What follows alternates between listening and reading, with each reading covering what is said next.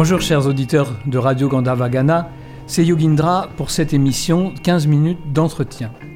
Je reçois aujourd'hui le frère Benoît Billot dans le cadre des rencontres interreligieuses qui se tiennent en ce moment au CVR. Bonjour frère Benoît. Bonjour et bonjour à tous nos auditeurs. Le thème de la rencontre, c'est transformation de soi, transformation du monde. C'est donc sur ces sujets que je te propose qu'on échange pour éclairer les auditeurs sur le chemin de transformation. Alors d'abord, en quelques mots, toi, frère Benoît, qui es-tu? Tu as une formation de biologiste et tu as euh, embrassé la vie monastique à l'âge de 25 ans au prieuré de bénédictin Saint-Benoît d'Étiole où tu es toujours. Oui. Tu as, et tu, dans ta biographie, on dit que tu es moine avant tout et que tu assumes les responsabilités d'animation spirituelle. Tu as suivi un parcours de psychanalyse et de psychologie initiatique avec Karl Fried Graf Durkheim, et puis tu transmets maintenant ces, ces traditions. Tu as été responsable pendant de nombreuses années du dialogue interreligieux monastique, et donc, euh, c'est tout à fait naturel que tu sois aujourd'hui au centre védantique pour les rencontres interreligieuses où tu es déjà intervenu euh, plusieurs fois dans les années précédentes. Ça fait bien 20, au moins 20, si ce n'est 25 ans que je viens ici. Voilà. Veux-tu ajouter quelque chose sur cette présentation sur non, toi? Non, c'est très bon. Non, c'est bon. ok. Voilà. Donc, le, peux-tu nous dire qu'est-ce que, quelle est l'importance pour toi d'une rencontre interreligieuse. En quoi c'est quelque chose d'important pour toi-même, sans doute, et pour le monde? Eh bien, tu as raison de, de montrer les deux, les, deux buts. Pour moi-même, j'ai toujours euh, ressenti que ma tradition chrétienne, et je l'aime, hein, je, je, ne renie rien du tout de tout ce que j'ai reçu, mais que ma tradition chrétienne est incomplète. Et qu'elle a besoin de, de, l'apport d'autres traditions. Et si possible, enfin, à côté des traditions culturelles, des, des éléments des différentes traditions religieuses, même les très anciennes, beaucoup plus anciennes que le christianisme.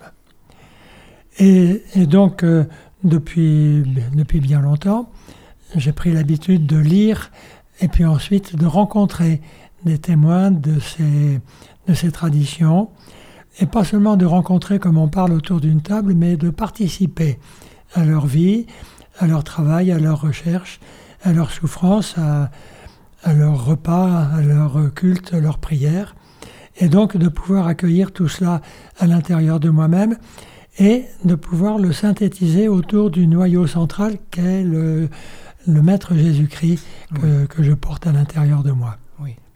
Alors ça, c'est pour ce qui me concerne. Pour ce qui concerne euh, le monde, c'est très important parce que on peut dire que les, chaque culture importante a un fond religieux à sa source. Parfois, un personnage charismatique qui a marqué définitivement la, la vie de cette religion, parfois d'une tradition dont on ne sait pas très bien quand elle a commencé exactement, quels sont ses initiateurs, mais par la transmission, et en général, dans ces cas-là, la, tradition de, la transmission de bouche à oreille, a fini par se, définir, euh, trouver ses, ses, formes particulières, sa diversité et son importance dans la vie de la culture qui en est originaire. Mmh. Et donc, je pense que si nous travaillons ensemble euh, dans le domaine interreligieux, nous travaillons à la source de, des différentes cultures et religions de notre, de notre monde. Et que c'est très important de pouvoir faire cela parce que, de même que la, la source peut être une occasion de, de conflit, de rejet, de violence, etc., euh, de même, il faut pouvoir remonter vers la source pour apaiser ce qui euh, risquerait de, de, dévier en exclusion réciproque. Alors évidemment, on a aussi à faire ce travail-là au jour le jour avec les gens qu'on rencontre, mais plus profondément, plus ontologiquement, on pourrait dire, le travail doit être fait dans, dans toutes les religions. Mm-hmm. Et ça, c'est possible grâce au dialogue interreligieux, mais pas n'importe lequel. Il ne s'agit pas simplement d'exposer les fondamentaux de nos propres religions, mais il s'agit de plonger dans les... Alors on ne peut pas dire dans toutes les religions parce qu'on n'en sortirait pas, mm. mais dans une religion particulière mm. que la vie, le hasard euh, ont placé sur notre route, de façon à avoir une compréhension en profondeur de ce qu'est cet, euh, cet ensemble énorme mm. de, de textes, de paroles, de témoins, de rites, euh, d'histoire, etc., qu'est une religion. Parce que justement, dans une religion, il y a tellement, voilà, tout ce que tu viens de dire, tous ces textes qui sont contradictoires même d'une religion à l'autre, souvent même incompatibles. Donc on, peut avoir, sur un premier regard comme ça, l'impression que ce qui sépare les religions est peut-être plus, plus, plus, plus fort, plus prépondérant que ce qui les rassemble. Donc euh, ce que tu as dit, c'est la source, revenir à la source, au-delà de ces textes.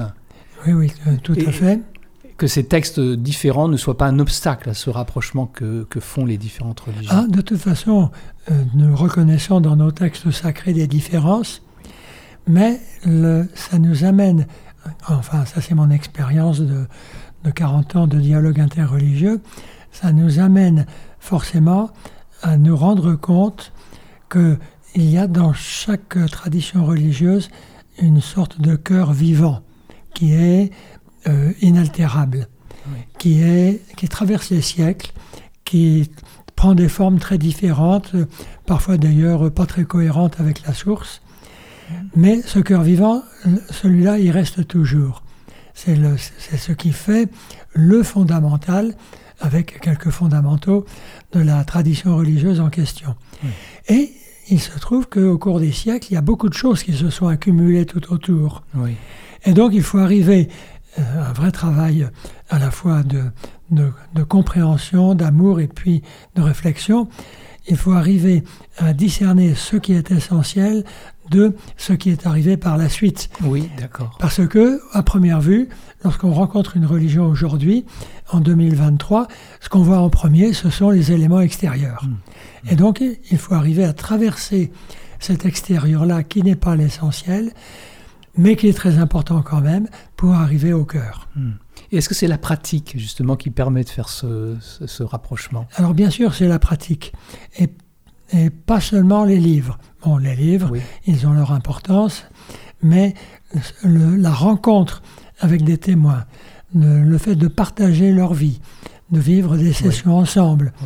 Et les sessions changent de lieu, changent d'orientation, changent de, disons, de, tradition religieuse qui, est, qui, est, invitante, de façon à ce qu'on puisse euh, justement petit à petit euh, comprendre un peu, enfin je dis un peu, parce qu'en fait, moi je vois bien, quand on, on, contacte une tradition religieuse, on reste d'une certaine façon toujours un peu à l'extérieur, un petit peu comme si on était entré dans le couloir on nous avait ouvert la porte, on est entré dans le couloir, on a visité peut-être une ou deux pièces, mais l'ensemble, le reste. Hmm. Et ça, ça, restera toujours pour celui qui, qui vient d'une autre tradition, quelque chose d'incompréhensible, de mystérieux, de respectable, ben, parce que c'est l'autre, quoi, c'est la nature de l'autre. Néanmoins, ça participe de la transformation personnelle. Toi, tu peux en témoigner, je pense que ça, ça a aidé, puisque c'est le thème de la transformation, cette rencontre des, religions orientales t'a aidé à mieux pratiquer ta, ta, foi catholique? Ah, ben Absolument. Je me suis rendu compte de tout ce qui était un peu adventiste dans la, dans la foi catholique, euh, accumulé au cours des siècles. Ça m'a obligé à remonter à la source, et donc à comprendre en profondeur la source, c'est-à-dire le Christ, c'est-à-dire la tradition juive, et puis les premières communautés chrétiennes, enfin ce qui a donné une forme, disons, à la, à la tradition chrétienne. Mais en même temps, de relativiser beaucoup de choses qui paraissaient essentielles et puis que ne le sont, dans mon esprit en tout cas, plus du tout. D'accord, d'accord. Tu, tu, parlais hier dans, dans le, la présentation que tu as faite de la transformation de soi, transformation du monde, de cette rencontre décisive avec soi-même que, que, mène ce chemin de transformation. Et tu disais aussi que dans ce chemin de transformation, on a une attitude de pèlerin. Tu, tu peux euh, revenir sur, sur ce De sujet père- De pèlerin, oui. De pèlerin. Oui, de pèlerin. Oui, c'est ça, tout à fait. De pèlerin sur le chemin de transformation. Ah oui, oui, absolument. Et d'une certaine façon, mes contacts avec euh, les religions asiatiques m'ont fait découvrir que j'étais un petit peu en panne pour euh, ce qui est de l'intériorité. Ah. Et c'est pour ça que je me suis tourné vers, le, euh, que- vers les- la psychanalyse, de façon à ce que quelqu'un m'aide, euh, semaine après semaine, à, rentrer de plus en plus profondément en contact avec ce mystère que je suis à moi-même. D'accord. Mais bien entendu, ce, ce- ce pèlerinage, on pourrait dire, vers les profondeurs, a été pour moi accompagné par un pèlerinage vers les profondeurs inconscientes des autres traditions qui Oui. vivent à l'intérieur de moi. Oui. Parce que je me suis rendu compte que ces autres traditions, quand je les pénètre en profondeur, euh, je les sens vivre en moi avant même que, je- que ma conscience y soit... Ah oui, c'est très important ça. Tu les sens vivre en toi. Oui. Oui. Euh, quand j'entends des maîtres euh, d'une autre tradition, il y a des choses que je ne trouve pas du tout dans ma tradition et contre lesquelles, à certains moments, peut-être je me suis élevé. Mais à l'intérieur de moi, il y a une voix qui dit Il a raison. Alors j'ai raison et il a raison, Oui. et pourtant on ne voit pas les Oui. choses du même point de vue. Oui. Alors, qu'est-ce qui- essayons de comprendre ce qui rassemble et ce qui divise, ce qui est propre à lui et ce qui est propre à moi.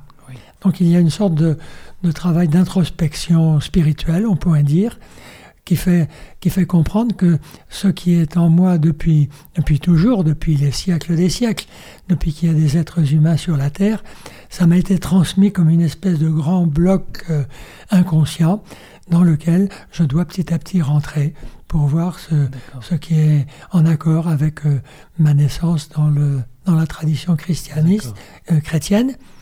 Donc, à accueillir beaucoup d'éléments, de les, de les faire, euh, de les mettre en rapport avec mon centre qui est le Christ. Certains éléments, au bout d'un certain temps, se détachent parce que, bon, voilà, ils ne sont pas très cohérents. Et d'autres, au contraire, prennent une, prennent une force que je ne prévoyais pas au départ et qui font que maintenant je les ai intégrés. Oui. Et j'en parle comme si c'était de ma propre tradition. D'accord. Et pour cela, l'aide d'une personne extérieure est importante. Alors l'aide Il faut un guide. Ben, Absolument.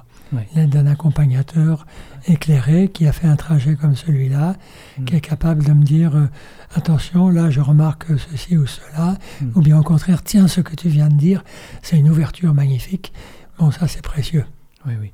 Et toi-même, dans, dans, dans ta vie de prêtre, de moine, d'accompagnateur de personnes, tu as vécu cette position-là, d'aider des personnes qui viennent te voir, de les guider sur ce chemin de transformation dont ils ne sentent pas forcément la nécessité. Comment tu les amènes à, à plonger en eux-mêmes? Ils, ils en sortent, ils en sentent toujours à certains moments de la vie la nécessité. Oui, oui. Mais il y a des résistances parce que quand on accueille le changement, ça bouleverse beaucoup de choses. Oui, Et donc, euh, ils se disent, bon, est-ce que ça vaut le coup que je change de profession, par exemple, de religion, de, de statut, pour, euh, pour, euh, pour me laisser vivre ce que j'ai envie de vivre? Alors, je, je travaille ça avec eux. Oui, et je, j'essaye de comprendre ce, que, ce qui est en jeu à l'intérieur d'eux-mêmes. Et quand je commence à voir le- la transformation qui est en train de se, de se préparer, alors je les aide à, à quitter ce qui n'est pas, ce qui n'est plus vraiment nécessaire dans leur vie. oui, Ce qui a été un essentiel oui, pendant un certain temps, mais qui- oui. qui maintenant ne l'est plus. Et de façon à pouvoir rentrer dans une nouvelle conscience alors, ça provoque une attente jusqu'au moment où il y a un événement, un, un déclic, euh, une parole, un, écrit, une, euh, Hmm. une- un éveil. Enfin, on, Oui. on dit ça. Il faut être patient. Oui, Oui. patience. Bon, enfin, patience, oui. oui. Et hum, le deuxième thème, c'était transformation du monde. Alors, est-ce qu'il suffit de se transformer soi-même pour que le monde se transforme? Ou y a-t-il d'autres choses à faire? Ça, ça dépend des personnes. Moi qui suis plutôt de type intériorisé, j'ai bien compris que nous sommes tous reliés profondément. On a par exemple l'image du filet, où chacun est une maille du filet. Il y a des milliards de mailles, et beaucoup plus de milliards que de notre humanité actuelle, parce qu'il y a aussi le, le- les minéraux, les végétaux, il y a le monde animal, il y a notre terre, il y a les siècles qui nous ont précédés, il y a les défunts, etc. Oui. Tout ça, c'est une espèce de, de tissu Oui. incroyable. Oui, c'est une Et belle image. ce qui se vit dans, à une des mailles, ou dans un ensemble de mailles, dans une communauté par exemple, forcément, ça diffuse, sans qu'on s'en rende compte. Dans la tradition chrétienne, on appelle ça la communion des saints. Ça diffuse. Et, et donc, je, je n'ai pas à me demander quel fruit est-ce que ça porte. Parfois, heureusement, j'ai des retours. Oui. Je me dis, ah ben voilà, je ne me suis pas trompé. Mais euh, je dois abandonner l'idée de faire quelque chose. Oui, oui. oui, Par contre, il y en a d'autres qui sont plus- plutôt dans l'extériorisation. Et eux, c'est très important qu'ils s'engagent dans, les, dans la société, par exemple, Oui. Pour euh, qu'ils arrivent à des places de responsabilité où ils font vivre ce que c'est que le respect des autres, la justice, Oui. l'incroyable décalage qu'il y a entre les plus riches et les plus pauvres. Comment est-ce que quelles sont les décisions qu'ils vont prendre pour que ça puisse euh, Mm. peu à peu se réduire, qu'il y ait une sorte de prise de conscience qui soit autre chose qu'un mouvement violent qui casse tout. Ah oui. Mais ça nécessite que chacun trouve quel est le juste chemin pour lui. Voilà, soit l'intérieur, soit l'extérieur, soit Oui. la, la, la- une attitude plus contemplative ou une attitude plus euh, engagée dans la société. plus engagé. Mais Oui. il ne faut pas oublier que ces deux chemins-là, nous les portons à l'intérieur de nous-mêmes. Et donc, moi qui suis peut-être un peu trop intériorisé, je, je, j'accueille le travail de ceux qui sont peut-être un peu trop extériorisés. Oui, oui. J'essaye de me mettre à leur, à leur écoute pour comprendre ce que je peux faire en moi pour développer l'extériorisation. D'accord. Merci frère Benoît, nous arrivons à la fin de l'entretien. Est-ce que tu souhaites ajouter quelque chose pour nos auditeurs? Non, pour, Non, c'est bien. ça va. Moi j'espère que les rencontres interreligieuses vont continuer à, à se développer, à exister ici à Gretz ou ailleurs, Oui. et que nous aurons de nouveau lo- l'occasion de, de se revoir et d'en reparler. Merci à tous les auditeurs. Au revoir. Au revoir. Alléluia. Merci.